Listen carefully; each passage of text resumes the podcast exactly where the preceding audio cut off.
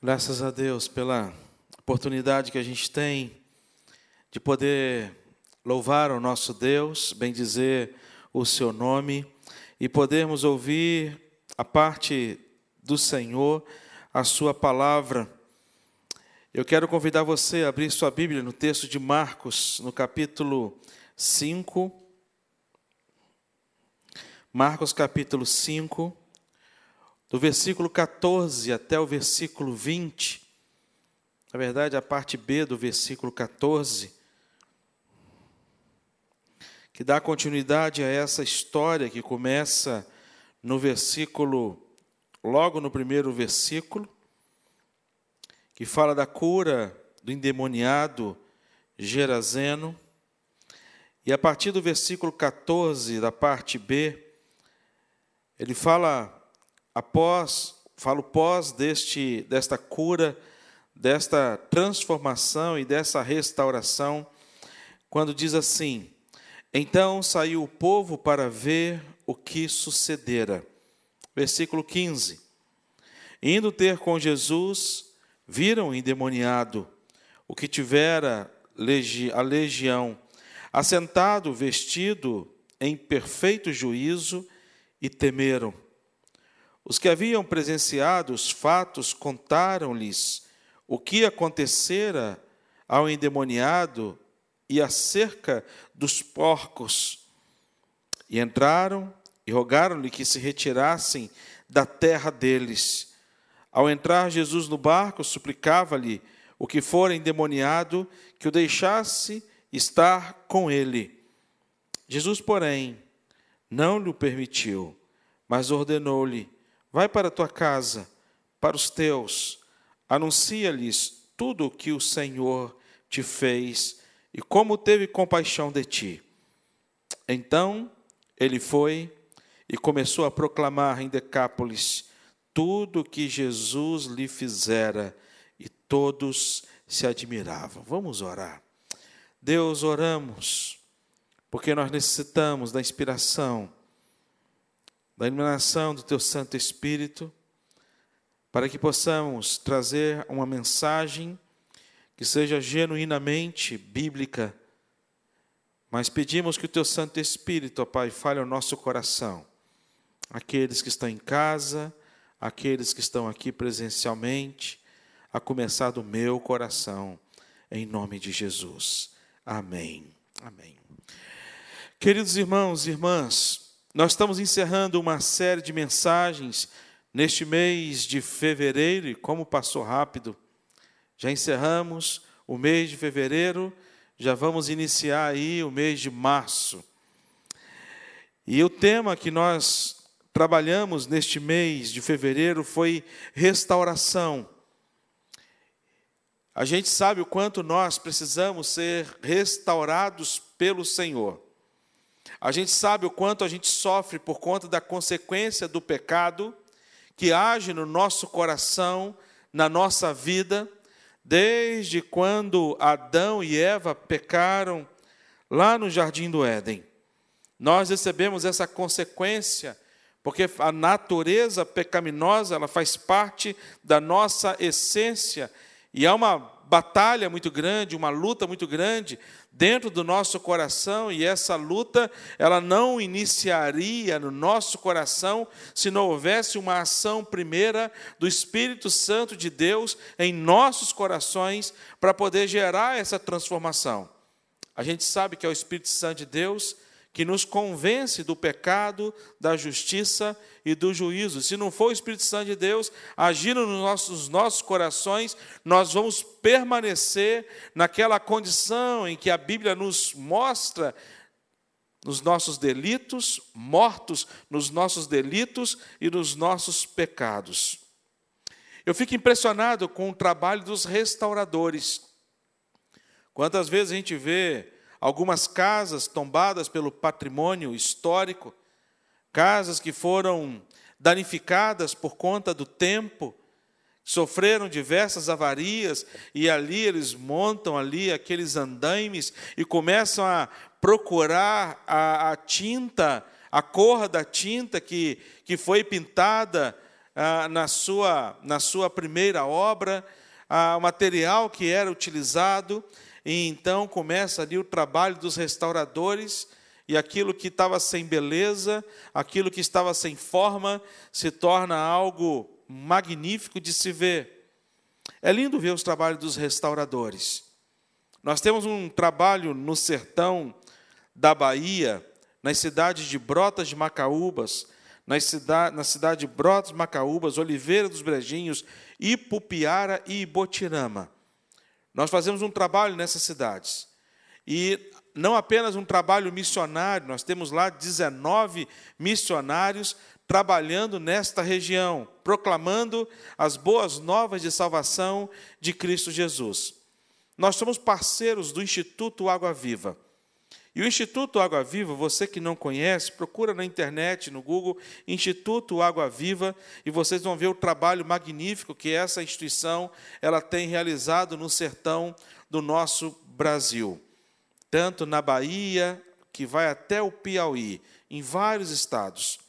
E é um trabalho de assistência, não apenas ah, na área é, é, espiritual, mas também na área social esse instituto ele disponibiliza para as igrejas que são parceiras dele uma van, aliás, três vans médicas odontológicas que fica rodando as bases e servindo as comunidades.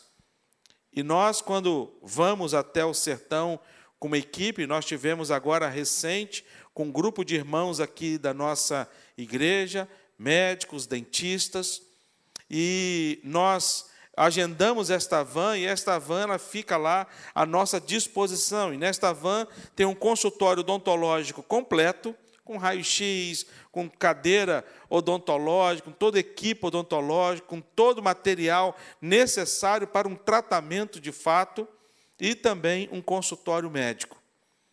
E é impressionante você ver uma pessoa, a gente fica lá recebendo as pessoas, fazendo aquelas, aquela triagem, a ficha, fazendo, perguntando de onde é, fazendo a ficha de cada uma das pessoas, e muitos, muitos, e eu digo muitos, têm a oportunidade de ir ao dentista pela primeira vez.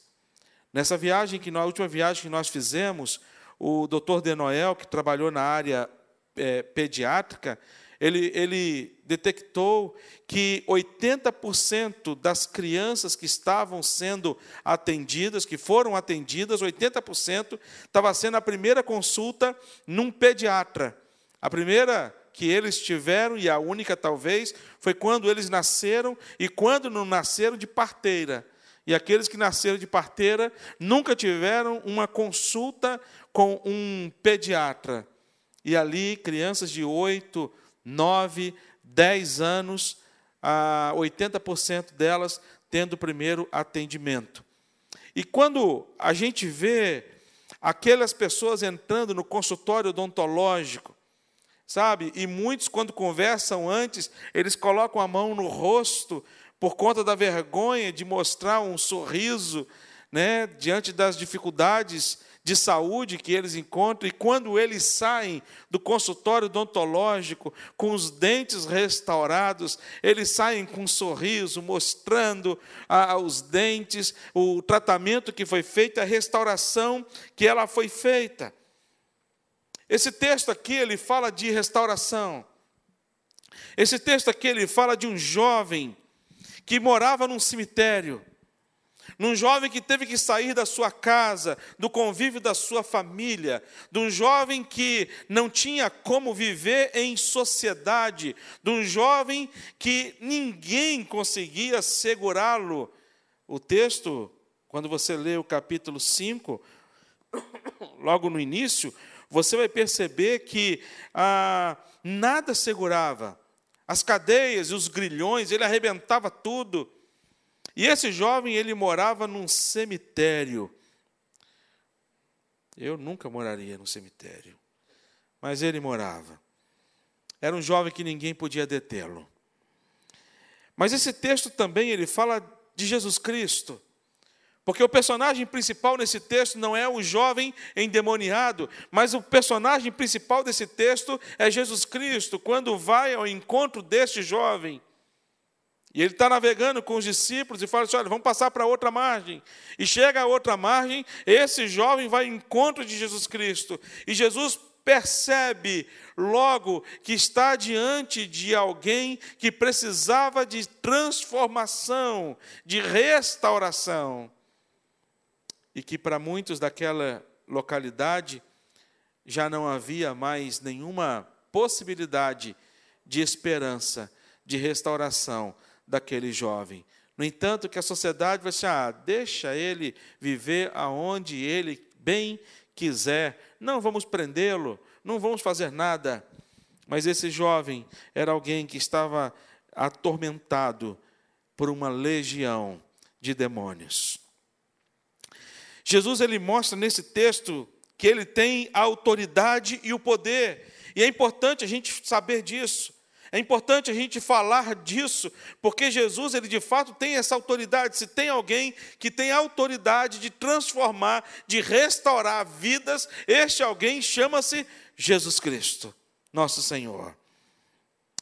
Eu gosto muito do daquele versículo que os discípulos eles estão no barco e ficam impressionados quando Jesus ele manda o vento emudecer e o mar acalmar quando os discípulos ele perguntam: Quem é este que até o mar e o vento lhes obedecem? Autoridade e poder. Quando a gente lê o Salmo 62, o versículo 11, ele vai dizer: Uma vez falou Deus, duas vezes ouvi isto, que o poder pertence a Deus.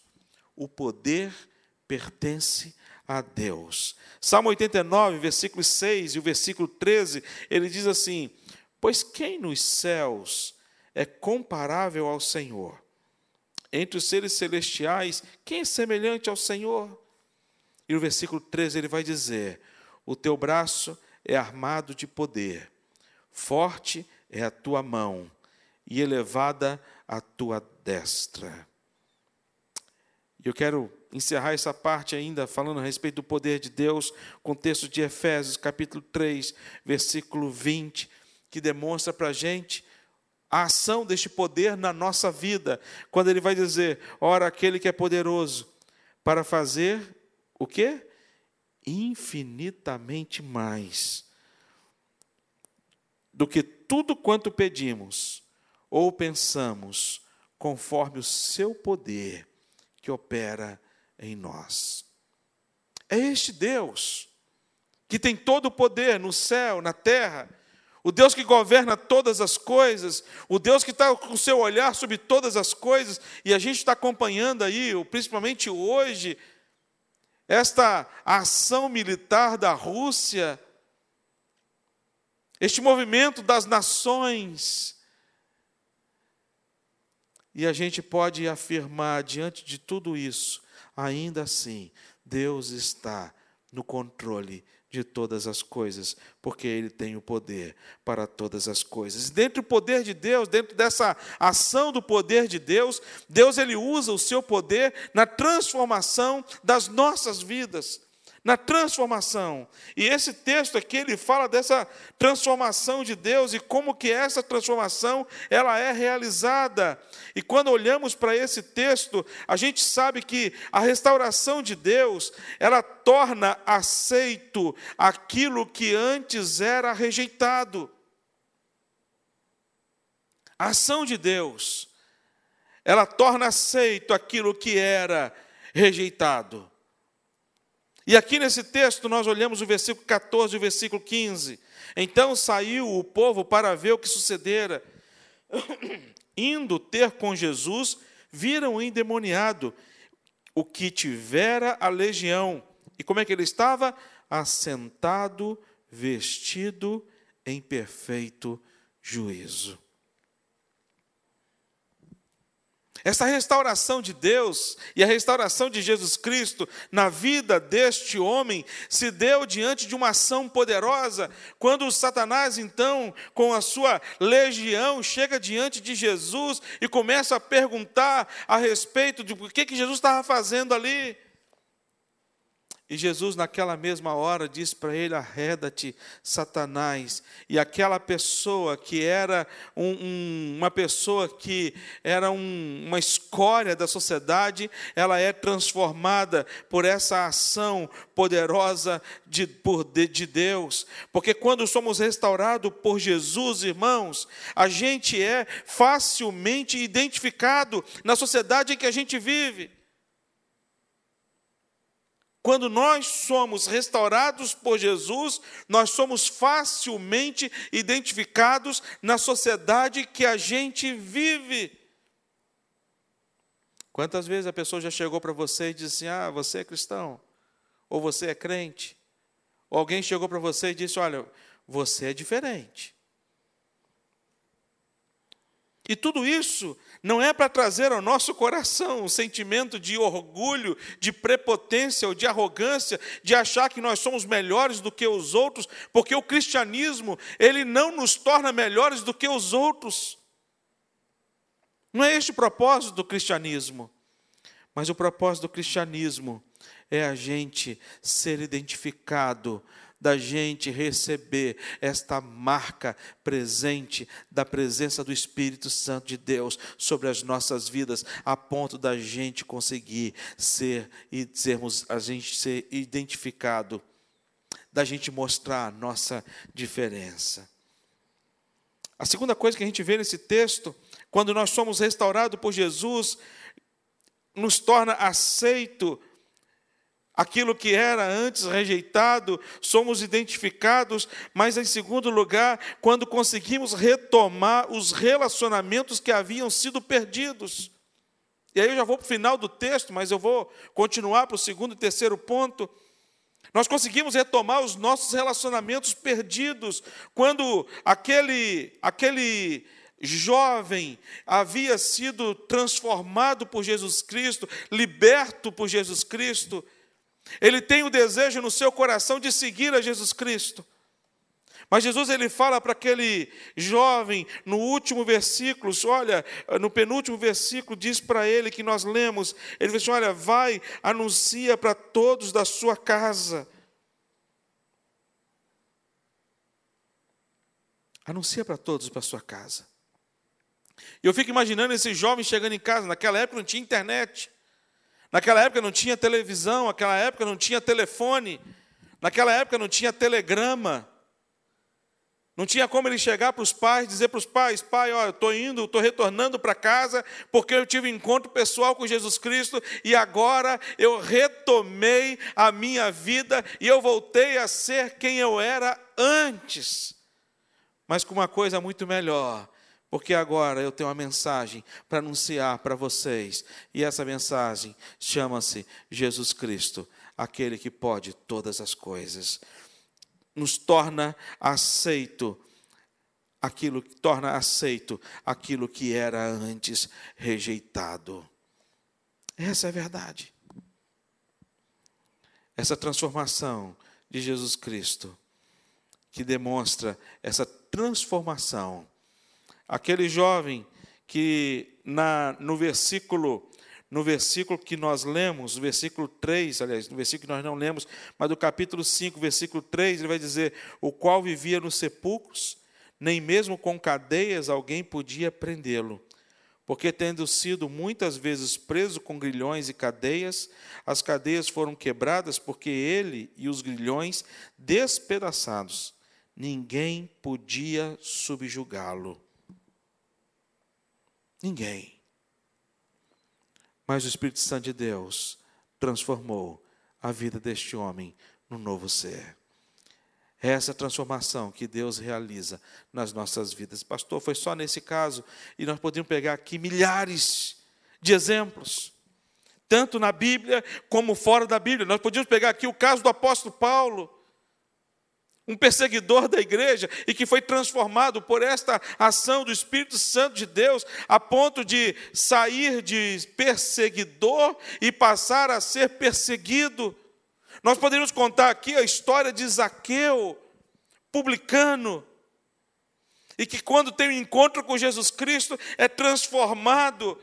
Zaqueu, que quando Jesus Cristo vai até a casa de Zaqueu, muitos começam a questionar, mas como é que Jesus anda com um homem como este? E depois disso, Zaqueu, ele se torna aceito pela sociedade que ele vive.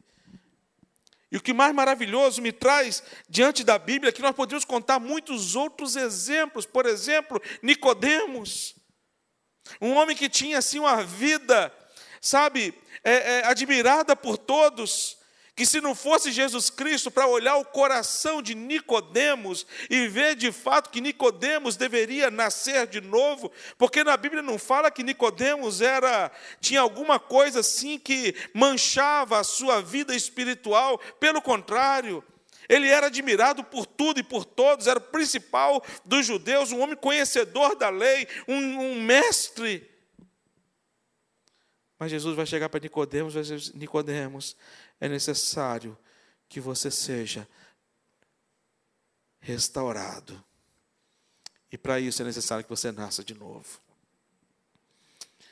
A restauração de Deus, ela torna aceito aquilo que era rejeitado. E eu citei um exemplo na quinta-feira passada que eu gosto de ver aqueles programas de carro de transformação e de restauração de carro. Aqueles carros velhos, todos amassados, podres, envelhecidos por conta do tempo, corroídos pela ferrugem. E os caras vão lá e pegam aqueles carros no meio do mato e levam para uma oficina, desmonta o carro todinho, tira toda a podridão do carro, emassa aquilo que tem que emassar, pinta o que tem que pintar, remonta o carro, troca o motor, troca as peças quebradas, troca tudo.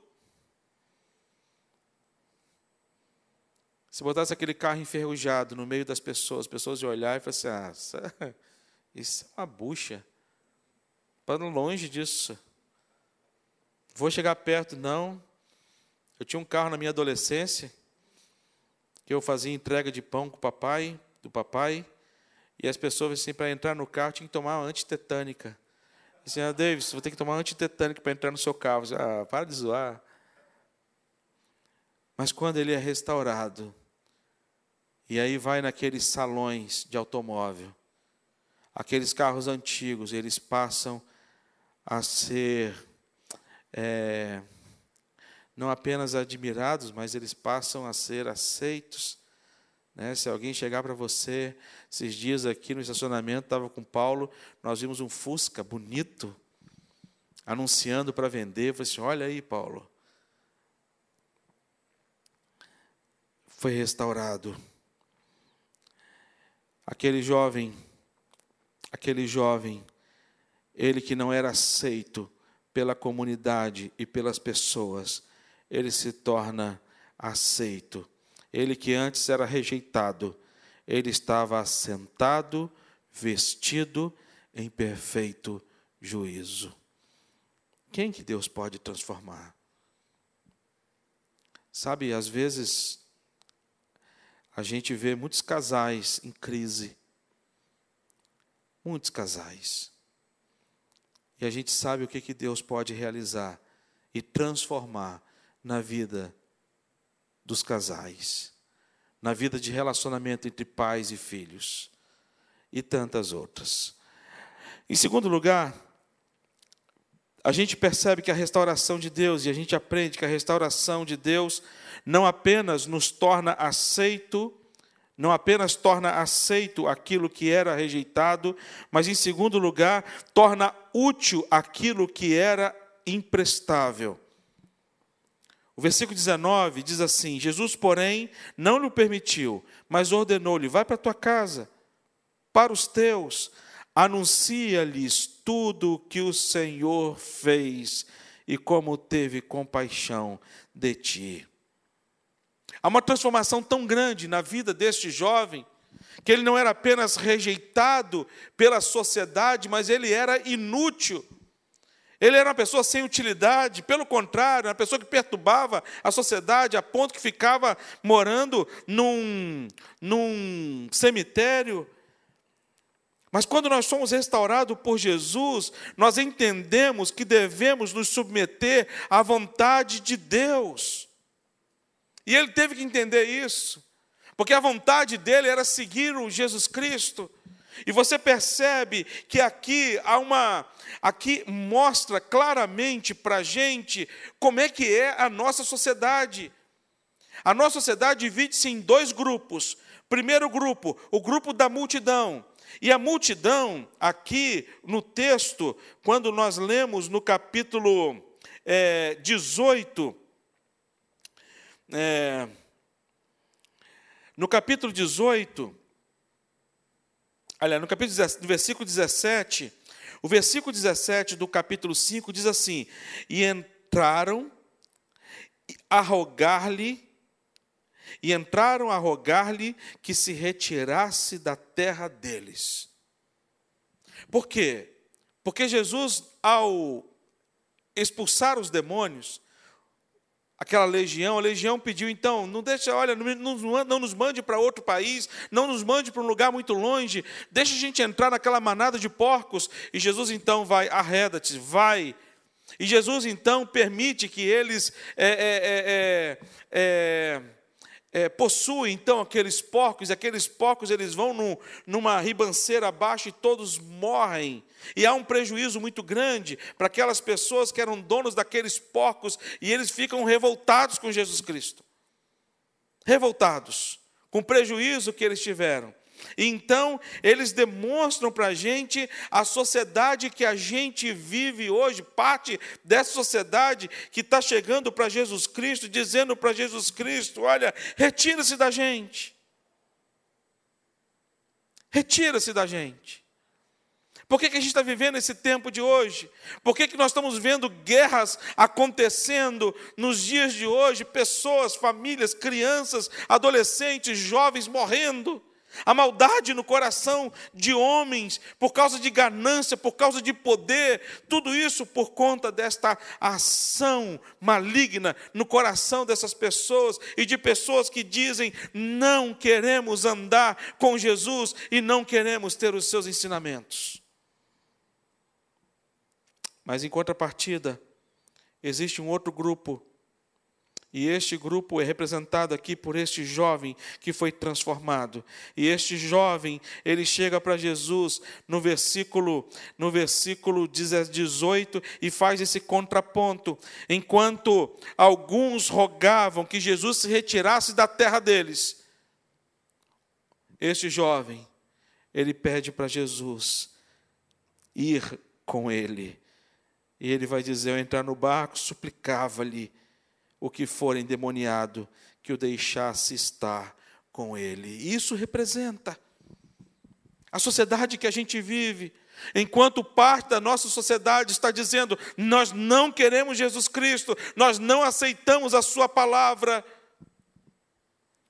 muitos, infelizmente, até mesmo dentro das próprias igrejas, até mesmo dentro das próprias igrejas, que têm o conhecimento da palavra de Deus, mas que ainda não reconheceram Jesus Cristo como seu Senhor e como seu Salvador. Talvez como Salvador reconheçam, mas não como seu Senhor. Porque ainda trazem no seu coração o desejo, a vontade de mandar e dar ordem para si mesmo. Ele teve que entender que teve que submeter à vontade de Deus.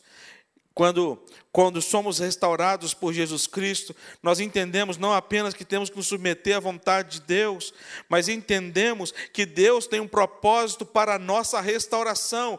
Deixa eu falar uma coisa para você: se Cristo restaurou a sua vida, é porque Cristo tem um propósito na sua restauração. Jesus Cristo não restaurou você e a mim para poder a gente ficar exposto nos museus. Não foi isso.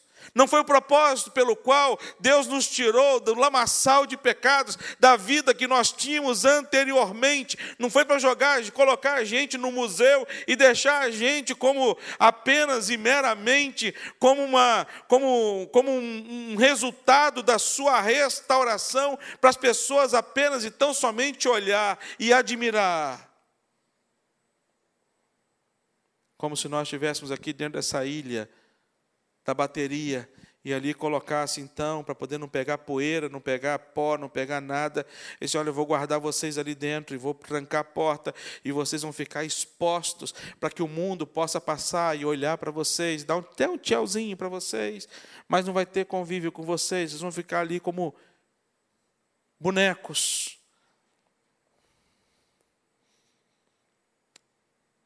A oração de Jesus foi: Pai, não peço que os tires do mundo. Jesus transformou a nossa vida e colocou a gente de volta nesse caos que é esse mundo. Esse mundo aqui caminha para o, para o fim. Lá no Gênesis, quando Deus disse que haja um dia e que haja noite, e Deus ali estabeleceu, começou a, a, estabelecer o Cronos, ali ligou um cronômetro regressivo, que nós não sabemos deste cronômetro regressivo em que tempo está, mas nós sabemos que o tempo está próximo do fim. Você crê nisso? Olha o Covid. Parou o mundo. Deus parou o mundo. Olha as guerras. Nação se levantando contra nação. Acabamos de passar por uma pandemia terrível e agora a gente está vivendo uma outra, um outro fato triste na história da humanidade. Eu não sei se você chorou, mas quando assisti e vi pela manhã de hoje, uma tristeza bateu meu coração muito grande em ver o tamanho da maldade do ser humano. O tamanho da maldade do ser humano. Terrível. Hoje acordei cedo, fui levar meu filho na escola, liguei o carro, saindo de casa, comecei a ouvir no carro um miado de gato. Eu falei assim: ai meu Deus, onde é que está esse gato? Aí o Nuno disse: assim, pai, você está escutando? Você estou escutando, está escutando? Estou escutando. Já tinha saído com o carro. Aí parei um pouco à frente do carro. Na hora que eu abro a, o motor, tampa do motor do carro, tampa do o capu do carro, eu vejo um gatinho em cima da bateria do carro. Eu falei assim: ah, então é você. Fui tentar pegar o gato, mas um gatinho arisco, novo. Ele correu para debaixo do, do carro, mas nunca correu para a rua.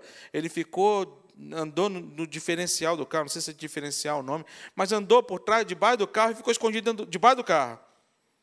Eu falei assim, meu filho, a gente não pode andar com esse carro enquanto não tirarmos esse gato.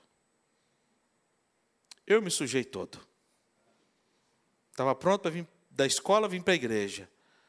E aí conseguimos tirar o gato. E aí eu cheguei em casa para tomar banho, liguei o noticiário e pude ver as notícias. E eu falei assim: meu Deus, eu tive compaixão de um gato.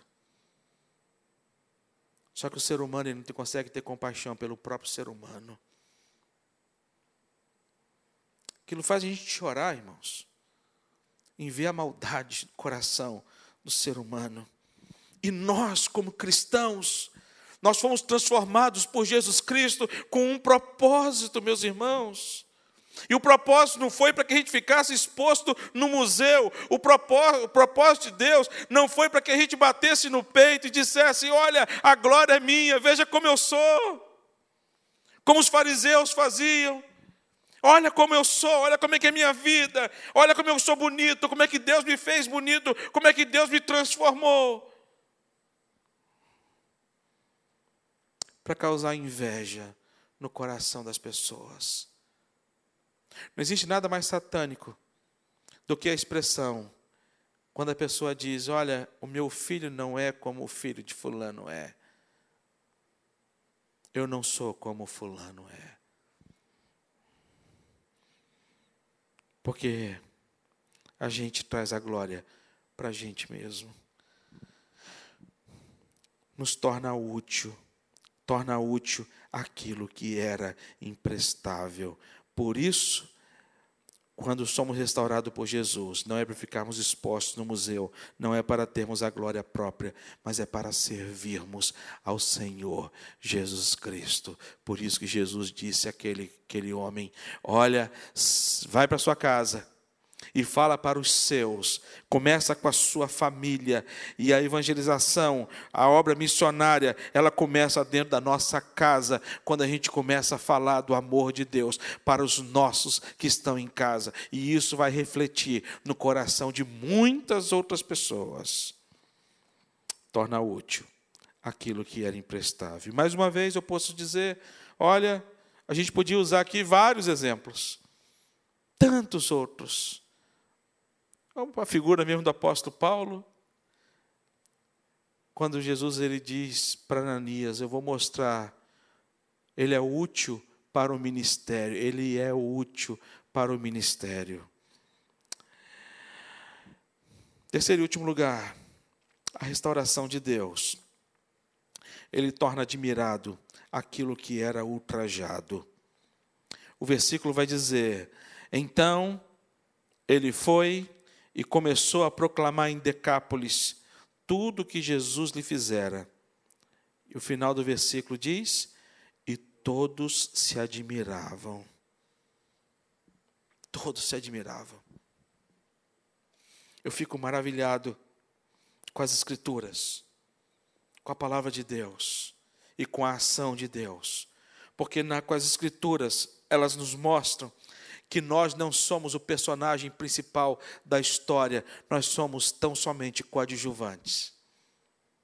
Aquele homem que há pouco tempo atrás estava numa morando num cemitério, aquele homem que não tinha pessoa que conversava com ele, que não tinha relacionamento com as pessoas, aquele homem, ele passou a ser admirados por todos, porque quando somos restaurados por Jesus, a restauração, ela chama a atenção das pessoas. Ela chama a atenção das pessoas. Chama a atenção.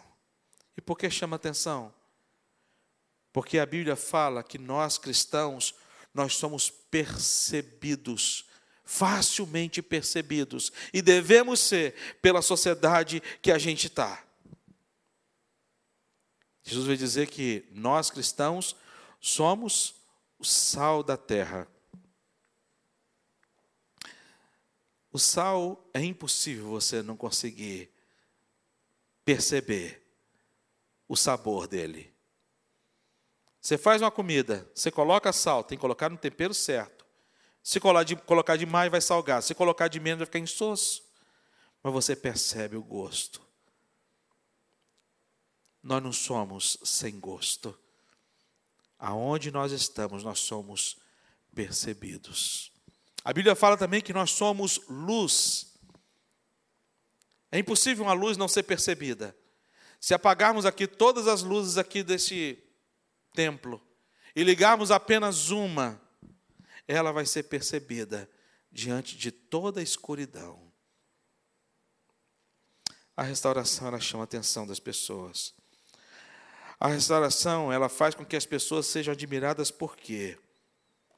A restauração que Jesus promove, ela faz morrer o velho homem. Por isso que ela é perceptível. Porque as pessoas vão olhar e falar assim: puxa vida, ele não está fazendo o que naturalmente eu faria. Ele está fazendo o que eu não fazia. A restauração que Jesus promove faz nascer um novo homem. A restauração que Jesus promove faz a gente se parecer com Cristo Jesus. É isso que faz.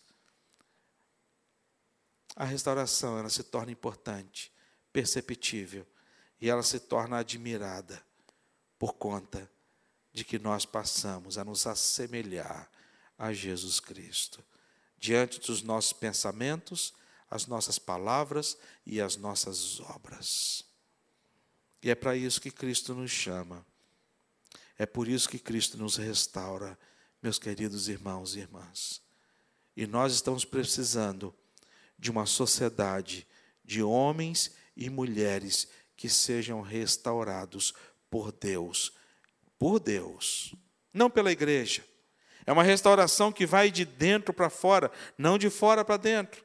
É uma restauração genuína que nasce no coração de Deus e no propósito de Deus nas nossas vidas, quando entendemos este senhorio de Cristo Jesus, que torna aceito aquilo que era rejeitado, que torna útil aquilo que era imprestável, que torna admirado aquilo que era ultrajado. Que Deus assim transforme as nossas vidas, nós que aqui estamos você que está participando do culto em casa, para que essa restauração ela seja uma realidade nas nossas vidas para a glória do nosso Deus. Vamos orar. Deus, muito obrigado, Senhor Deus, porque a ação do teu Santo Espírito ela é real, verdadeira. E como diz aquele cântico, Deus, a começar em mim, quebra corações Transforma e restaura, Senhor. Restaura casamentos, Pai. Relacionamentos. Restaura, Senhor Deus, comunhão com os filhos. Pais e filhos e filhos com os pais. Restaura, Senhor Deus, acima de tudo, a comunhão com o Senhor. Restaura, Senhor. Restaura, Senhor. Como diz o Salmo 126, restaura, Senhor, a nossa sorte, como as torrentes do Negueb. Restaura, Senhor Deus. Em nome de Jesus. Amém.